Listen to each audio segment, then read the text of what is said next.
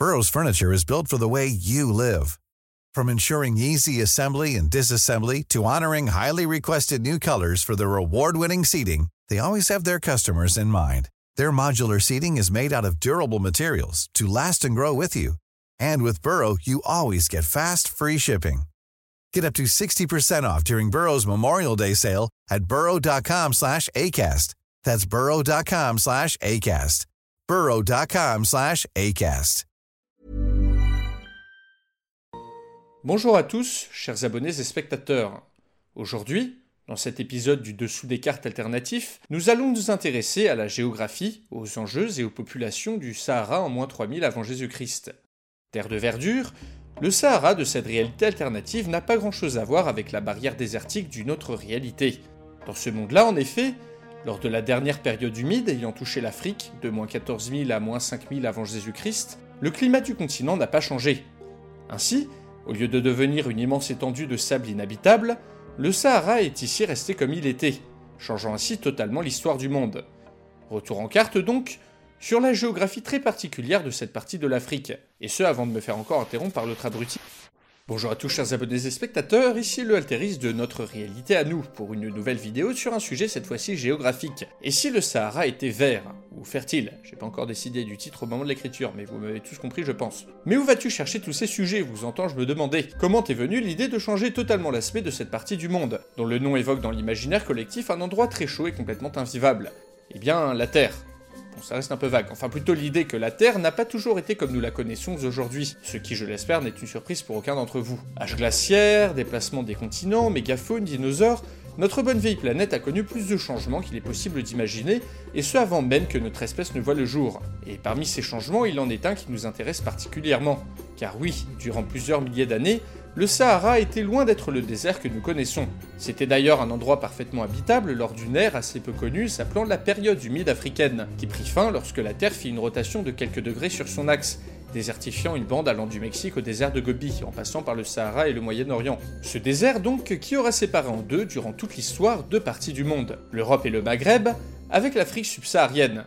Un désert sillonné difficilement par des caravanes, expéditions et autres pèlerinages qui ici n'existent pas, remplacé par une nature aussi diverse que sa population. Un monde fascinant que je vous propose d'explorer grâce au Altéris d'une réalité alternative qui s'est proposé pour vous préparer une petite émission sur un Sahara vert, avec un scénario qui commencerait vers moins 3000 avant Jésus-Christ. Alors je préfère vous prévenir, ce scénario, vu ses conséquences, ne tiendra pas compte des facteurs météos et environnementaux. Le désert du Sahara, grâce au sable qu'il charrie par les vents, est en effet très important dans la régulation de nombreux écosystèmes, ce qui changerait trop en profondeur l'histoire et me rendrait incapable d'émettre la moindre théorie. Non, ici on va juste se partir du principe que la Terre est comme elle est aujourd'hui, sauf le Sahara qui est vert. Un exercice d'imagination, improbable, mais qui a le mérite d'interroger sur le rôle de cette étendue de sable dans le développement de civilisation. Bon, sur ce, je vais passer la main au Alteris de cette réalité alternative qui va vous présenter le Sahara tel qu'il est en moins 3000 dans sa réalité à lui. Et entre nous, ce Alteris là, il est un peu con, il est persuadé d'être le vrai. Mais bon, soyez gentil avec lui, il est un peu timide.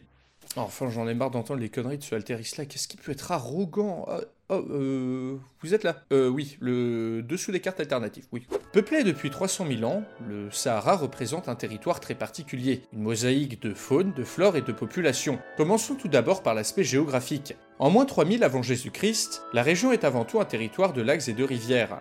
Un désert vert et fertile, bordé à l'ouest par l'océan Atlantique, à l'est par la mer Rouge, au nord par le grand lac Chotz, à la frontière avec le Maghreb, et au sud par le mégalac Tchad, une véritable mer intérieure à cheval entre le Sahara et l'Afrique subsaharienne. Disposant donc d'abondantes ressources en eau douce, la région est aussi traversée par de nombreuses rivières et fleuves reliant les lacs entre eux, et constituant les artères économiques du Sahara. Plus aride, le centre de la région concentre les principales chaînes de montagnes, le massif de Hogar, à l'est du lac Annette, ainsi que le massif de Tassili, à l'est du massif de Hogar. Ces régions, moins peuplées, sont néanmoins recouvertes d'une brousse sèche et montagneuse qui permet la subsistance de tribus d'éleveurs dans les montagnes. À ne pas oublier quelques régions désertiques peuplées par des nomades s'étendent autour de ces montagnes vers l'Égypte. À noter également la présence d'une zone volcanique à l'est du Sahara, la région du Meidob, encore aujourd'hui célèbre pour ses éruptions spectaculaires. Nous avons couvert les principales caractéristiques géographiques, il est maintenant temps d'aller dans les détails. Comme je l'ai dit plus tôt, le Sahara de cette réalité est une vraie mosaïque. On y trouve des paysages alpins au centre, des marais à l'ouest, autour des lacs de la frontière sud, ainsi que des forêts de type méditerranéenne au nord, tropicales au sud, et un mélange des deux au centre de la région. Néanmoins, la majorité du Sahara de cette réalité est recouvert de steppes et de savanes, un terrain propice à l'agriculture, à la chasse et à l'élevage.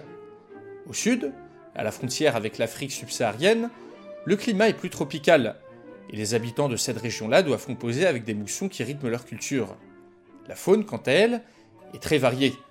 Zèbres, antilopes, singes, crocodiles, girafes, éléphants, mais aussi une espèce de bison indigène à la zone, largement chassé par les tribus de nomades pour leur peau et leur viande. Les habitants de la région d'ailleurs, parlons-en.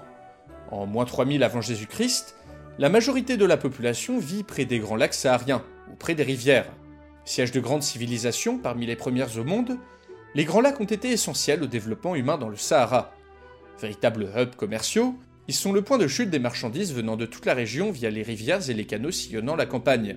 Au sud-ouest, de nombreuses cités-États vivant du commerce fluvial et de la pêche étendent leur influence jusqu'au golfe de Guinée. Le lac Tchad, l'Égypte et le Soudan sont d'autres points de concentration humaine forte. Le reste du Sahara, moins peuplé, est principalement en moins 3000 habité par des tribus nomades, qui régulièrement tentent d'envahir les civilisations des Grands Lacs, comme en témoignent les nombreux chars de combat trouvés par les archéologues. Au niveau ethnique et linguistique, la région est aussi diverse que complexe. Mal connue, la composition de la population saharienne est sujette à débat. Les chercheurs s'accordent néanmoins sur la présence de populations berbérophones dans les steppes et les lacs du nord, malinquées dans les forêts tropicales et les marais du sud-ouest, nilo-saharienne autour du lac Tchad et du massif de Logar, et soudanaise à l'est du lac Tchad. La majorité de la population saharienne reste néanmoins totalement unique, et se rattache à des aires culturelles propres à la région. Nous l'avons donc vu, malgré sa diversité géographique, ethnique et culturelle, le Sahara reste un territoire d'échange, mais qui, sans barrière naturelle, reste au moins 3000 avant Jésus-Christ, soumise aux incursions violentes des peuples vivant au nord et au sud de la zone. Une région riche qui attire les convoitises militaires et commerciales. Attends, attends, non, non, non, j'ai pas encore, j'ai pas encore fini, putain Ouais, cette pâle copie de ma personne a presque rendu le truc intéressant. Mais le vrai altériste de la réalité véritable, ça reste moi, qui n'est toujours pas schizophrène. Enfin, je crois. Et en se basant sur ce que nous a raconté mon collègue d'un autre monde, avec son dessous des cartes alternatifs, on va maintenant voir comment ce Sahara vert aurait pu changer l'histoire. Donc le Sahara de cette réalité alternative aurait, euh, vu l'abondance des ressources et les nombreux cours d'eau, été un des premiers endroits où se serait développée la civilisation, avec l'Inde et le Moyen-Orient, autour des lacs et des rivières assez logiquement, mais aussi sur les côtes. L'élément le plus important de ce scénario, à mon sens, reste ici que le Sahara n'agit plus comme une barrière naturelle. En effet, ici, sans le désert, N'importe quel marchand ou envahisseur qui voyage dans cette région peut trouver sur place d'abondantes ressources. Plus besoin de longues caravanes, ni d'itinéraires allant d'oasis en oasis, ici le Sahara est ouvert aux quatre vents. Donc en plus des civilisations qui se seraient développées à l'intérieur de cette région, les civilisations autour auraient pu bien plus facilement échanger du nord au sud et du sud au nord, grâce à des routes commerciales terrestres et fluviales très fréquentées sous la protection de puissants empires. Mais ces empires à quoi auraient-ils ressemblé? Cela reste très difficile à dire car on aurait eu affaire à une population totalement originale, résultat de migrations très différentes que dans la réalité. Je peux dire sans me tromper que la concentration de royaumes autour des Grands Lacs aurait provoqué de nombreux conflits, et ce très tôt, menant inévitablement au développement de grandes entités politiques sur le modèle babylonien. C'est à peu près tout. À quoi aurait ressemblé leur système d'écriture, leurs bâtiments, leurs dieux Là-dessus mon avis est aussi bon que le vôtre. On peut néanmoins conjecturer sur l'impact de ces nouveaux empires et cités-États sur les alentours. Déjà, l'Égypte antique aurait été bien différente de la réalité. Avec un Sahara vert et une population bien plus éparpillée autour du Nil, le désert ici ne fait plus obstacle aux invasions venues des peuples de l'ouest et du sud, et compromet grandement le développement de ce coin-là. Ainsi, n'étant plus dépendante du Nil pour sa survie, et devant composer avec des invasions plus nombreuses, la civilisation égyptienne de cette réalité est moins centralisée, moins conservatrice, et peut-être même divisée en plusieurs entités distinctes. Ensuite, les empires et royaumes des côtes auraient eu beaucoup plus de place pour s'étendre au sud. Les Phéniciens, par exemple, après avoir fondé Carthage, auraient pu s'étendre vers les grands lacs du Sahara plutôt que le long du Maghreb. Les empires venant du Moyen-Orient, eux, auraient pu s'étendre bien plus loin que la seule Égypte, tandis qu'Alexandre le Grand, au lieu d'aller jusqu'en Inde, aurait pu entamer une conquête de l'Afrique. Mais étant composé principalement de steppes, ce Sahara vert aurait vu apparaître des populations très particulières et très dangereuses, des nomades, qui auraient pu représenter une menace importante pour les alentours, pillant et massacrant tout sur leurs chevaux et leurs chars de guerre. Des sortes de huns africains, élevant de gigantesques troupeaux de chevaux et de vaches, qui auraient été un vrai fléau pour les alentours, envahissant régulièrement l'Afrique du Nord, l'Afrique subsaharienne et le Moyen-Orient, sans oublier bien sûr les civilisations sahariennes elles-mêmes. Carthage, dont je parlais tout à l'heure, aurait eu à subir ces invasions régulièrement dans cette réalité alternative. Quant à Rome, celle-ci aurait très bien pu se faire soumettre par une civilisation carthaginoise qui dans cette réalité aurait été bien plus peuplée et riche, car étant en mesure de s'étendre dans le Sahara, et de profiter du commerce non seulement avec la Méditerranée, mais aussi avec les empires et royaumes des lacs sahariens. Ainsi, les Romains auraient dû avoir affaire à des Carthaginois bien plus riches et nombreux que dans la réalité, et auraient très bien pu perdre les guerres puniques. imaginons que la civilisation romaine survive à Carthage, elle aurait été au moins privée de l'Afrique du Nord, qui dans la réalité était une des provinces les plus riches de l'Empire. Si Rome ne s'étend pas donc, et que des empires différents se forment au Maghreb, alors c'est toute l'histoire et la culture de l'Europe qui est changée. Peut-être que la civilisation phénicienne d'ailleurs, si elle perdure, aurait été la première à lancer les grandes explorations. Plus au sud, l'Afrique équatoriale se serait développée à peu près de la même manière que dans la réalité, du fait des conditions climatiques et bactériologiques. On aurait vu quelques royaumes ou empires apparaître autour des grands lacs, par exemple, d'autant plus stimulés par le commerce et les échanges avec le Nord. Mais le centre de la civilisation et de la puissance sur ce continent serait resté l'Afrique du Nord et le Sahara. On peut aussi spéculer que sans le désert, les échanges de virus entre Nord et Sud auraient eu lieu beaucoup plus tôt.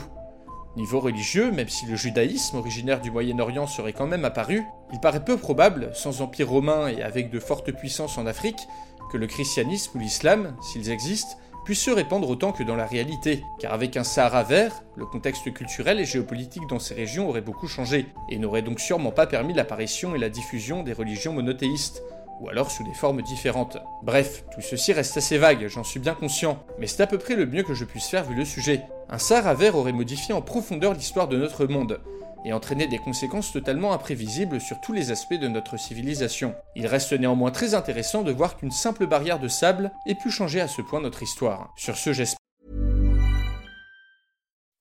When you make decisions for your company, you look for the no-brainers. If you have a lot of mailing to do, stamps.com is the ultimate no-brainer. Use the Stamps.com mobile app to mail everything you need to keep your business running with up to 89% off USPS and UPS. Make the same no brainer decision as over 1 million other businesses with Stamps.com. Use code PROGRAM for a special offer. That's Stamps.com code PROGRAM.